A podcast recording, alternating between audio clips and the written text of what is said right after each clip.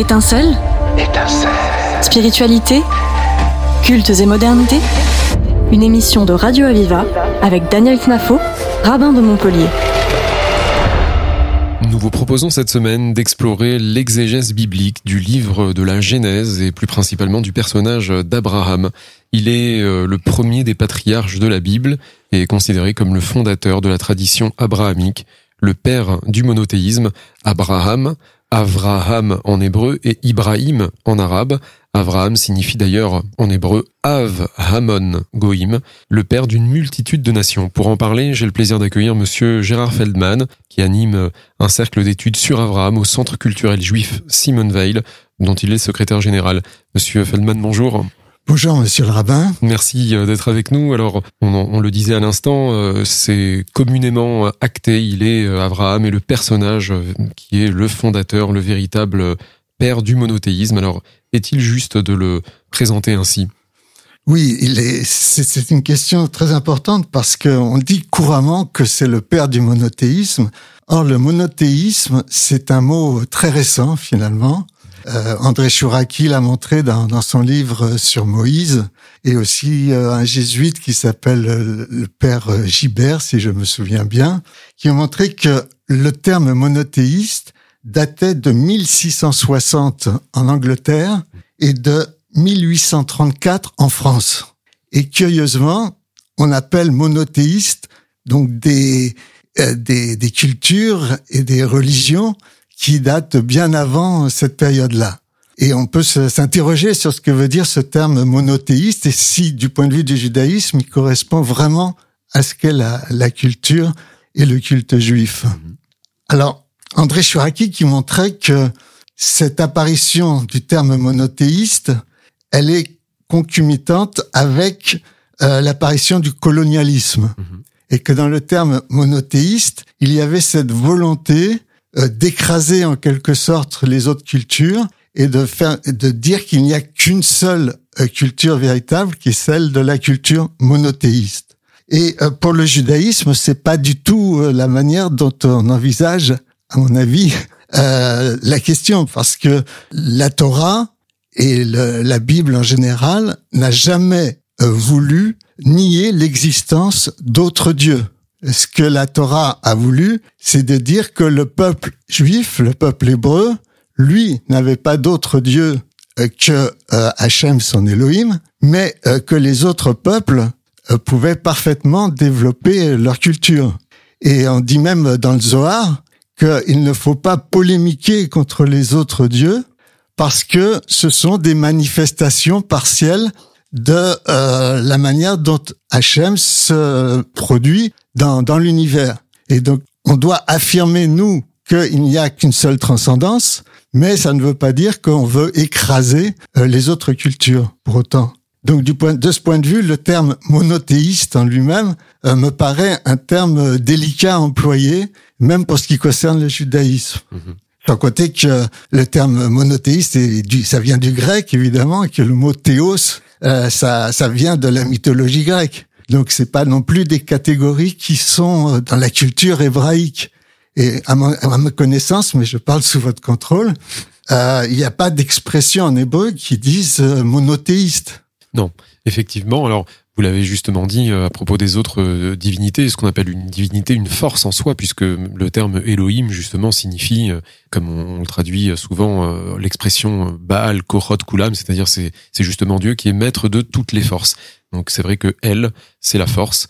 D'ailleurs, Jacob disait à son à son beau-père Laban, Lavan, donc euh, dans cette confrontation qu'il y a eu, Lavan lui va lui rétorquer j'ai la a dit j'ai la force dans ma main de vous pouvoir donc vous, vous faire du mal, de pouvoir vous nuire. Donc effectivement, euh, ce terme euh, elle signifie la force et Elohim au pluriel donc signifie les forces, mais que Dieu serait le Dieu unique serait justement le propriétaire de toutes ces forces. Absolument.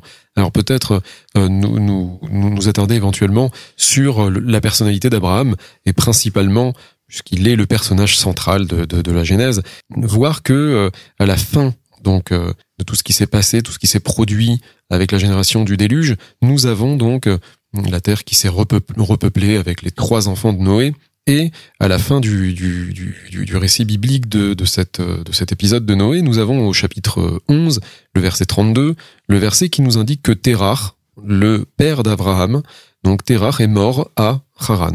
Or, les commentateurs, et, et notamment Rachi, constatent que chronologiquement, Terach aurait vécu 65 ans de plus. Alors, ce qui fait dire à certains qu'Abraham aurait justement, par son départ, par le fait de quitter donc la maison paternelle, eh bien, anéantisé Terach, anéantisé son père. On le surnomme, Avraham à Ivry, Avraham l'hébreu, Ivry, donc Ever, qui est de l'autre côté, celui qui a fait une rupture avec ses origines. Peut-être euh, nous parler de cette euh, caractéristique d'Avraham. Oui, là, là aussi, euh, il n'y a, a, rien d'unilatéral parce que il y a effectivement cette rupture qui a été faite avec la Sidra Lerlecha, mais il y a en même temps la reconnaissance d'un passé qui se trouve dans la généalogie qui vient de Shem et dont Abraham est, l'accomplissement d'une certaine façon.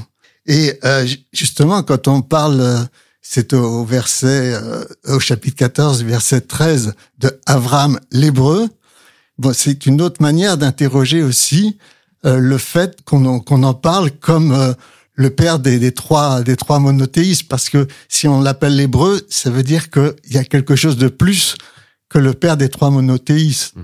Donc là, il y a vraiment euh, quelque chose de très profond parce que c'est la question de l'effacement en fait de la culture du peuple juif qui qui se fait au travers de ces expressions euh, père des trois monothéismes et je crois que c'est notre rôle aussi de, de pouvoir réhabiliter en quelque sorte cette culture au sein des nations.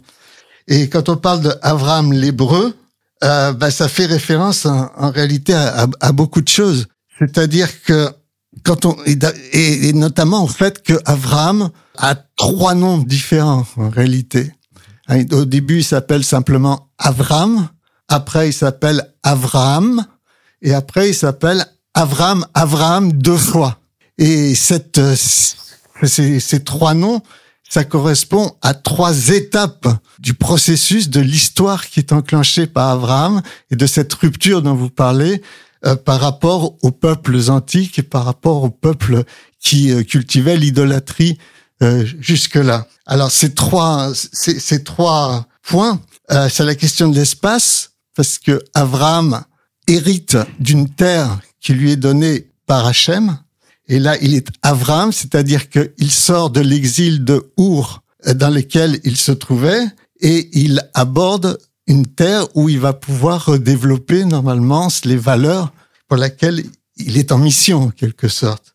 Avraham, c'est la question de la de la relation à Elohim, puisque Avraham en gematria, c'est-à-dire en valeur numérique des lettres, c'est 248 et 248, c'est Bethselem Elohim. Un Bethselem Elohim, donc qui veut dire à l'image d'Elohim. Donc là, on voit véritablement la fonction du mot Abraham à ce moment-là. Et troisième chose, Abraham, Abraham, euh, c'est la différenciation en quelque sorte, c'est-à-dire que il est appelé Abraham, Abraham au moment de la ligature de Yitzhak, et c'est-à-dire au moment où il doit se différencier de Yitzhak pour pouvoir lui transmettre quelque chose. Et donc à ce moment-là, c'est l'histoire qui commence, le dédoublement d'Abraham qui laisse la place à Yitzhak pour pouvoir continuer l'histoire. Merci euh, Monsieur Feldman, on se retrouve juste après euh, une courte pause musicale, merci. Étincelle sur Radio Aviva. Shalom shalom. Boachem shalom, shalom. ברכוני לשלום, מלאכי העליון. בצאתכם לשלום, מלאכי השלום.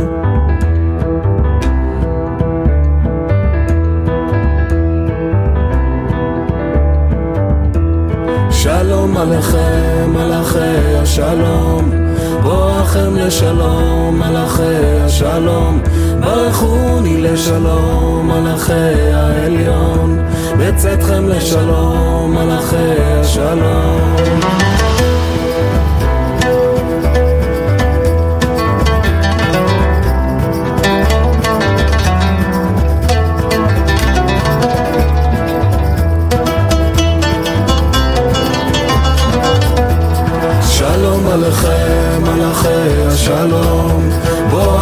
לשלום, מלאכי השלום. ברכו לי לשלום, מלאכי העליון.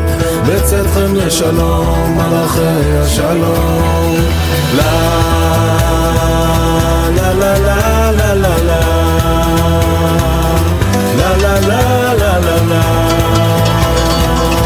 לה, לה, לה, לה, לה.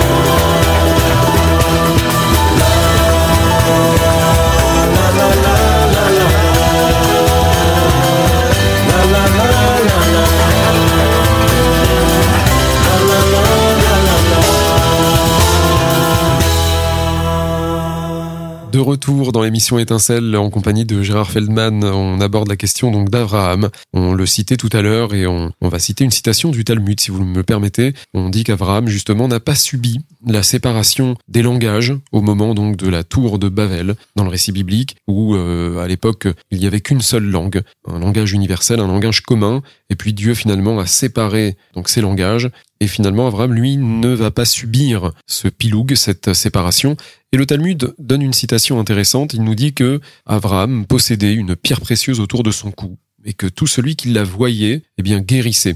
Certains veulent interpréter cette citation talmudique par le fait que le cou est censé représenter justement la jonction entre les mondes supérieurs et les mondes inférieurs, entre la partie donc haute du, corps, la tête, et le corps, le reste du corps. Et le cou est finalement l'expression, puisque l'expression est le, on va dire, cette, cette jonction entre l'âme et le corps, cette faculté que l'homme possède de pouvoir s'exprimer, eh bien, lorsque Abraham parlait, il savait parler le langage de chacun, et il savait donc ramener les choses à leur origine, et euh, celui qui justement s'entretenait avec Abraham, eh bien, guérissait de ce point de vue-là, puisqu'il savait restituer les choses à leur, à leur origine. Peut-on parler peut-être de cet aspect d'Abraham sur le langage et sur euh, cette vocation à être universelle mais déjà, c'est très intéressant ce que vous dites par rapport au corps puisque c'est cette séparation du, du, corps entre le haut et le bas. Avram, qui c'est ce qu'il fait justement dans, au cours de, de, son histoire, et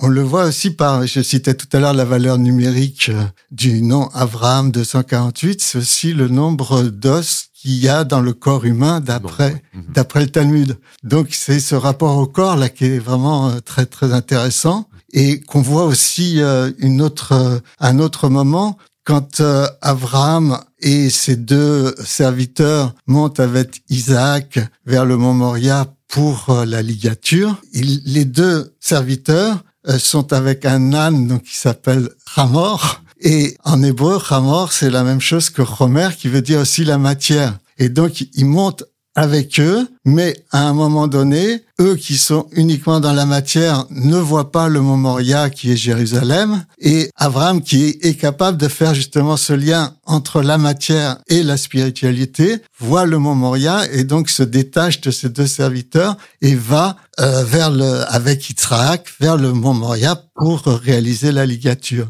Et c'est aussi cela qui lui donne cette force qu'on retrouve dans le bélier de la ligature, qu'on dit Chayil en hébreu, donc ce qui veut dire à la fois bélier, mais aussi la force, le courage, c'est-à-dire la force et le courage de poursuivre sa mission, et la force et le courage peut-être aussi de se détacher d'Yitzhak, puisqu'on dit euh, dans le Talmud qu'ils étaient ressemblants comme deux gouttes d'eau, euh, Yitzhak et Abraham, et, donc il y avait nécessité de cette séparation pour qu'ils soient plus comme deux gouttes d'eau, mais que chacun puisse euh, faire son chemin. Et c'est un des aspects très importants, je crois, d'Abraham, que chacun puisse être soi-même.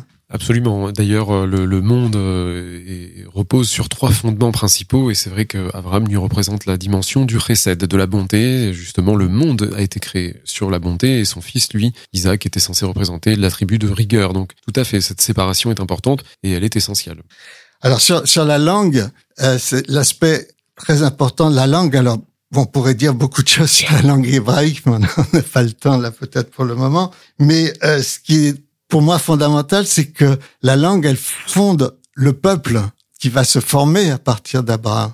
Et donc, on a dans son personnage les, les trois les trois aspects euh, qui vont former ce peuple, c'est-à-dire euh, l'aspect euh, territorial dont je parlais tout à l'heure, euh, l'aspect historique qui fonde l'histoire du peuple dans la descendance de Ever qui veut dire l'hébreu aussi, Hein, c'est un personnage qui se trouve euh, dans la généalogie entre Shem et Abraham. Et puis, euh, donc cette langue qui, qui sont les, les trois dimensions qui, qui forment la réalité d'un peuple.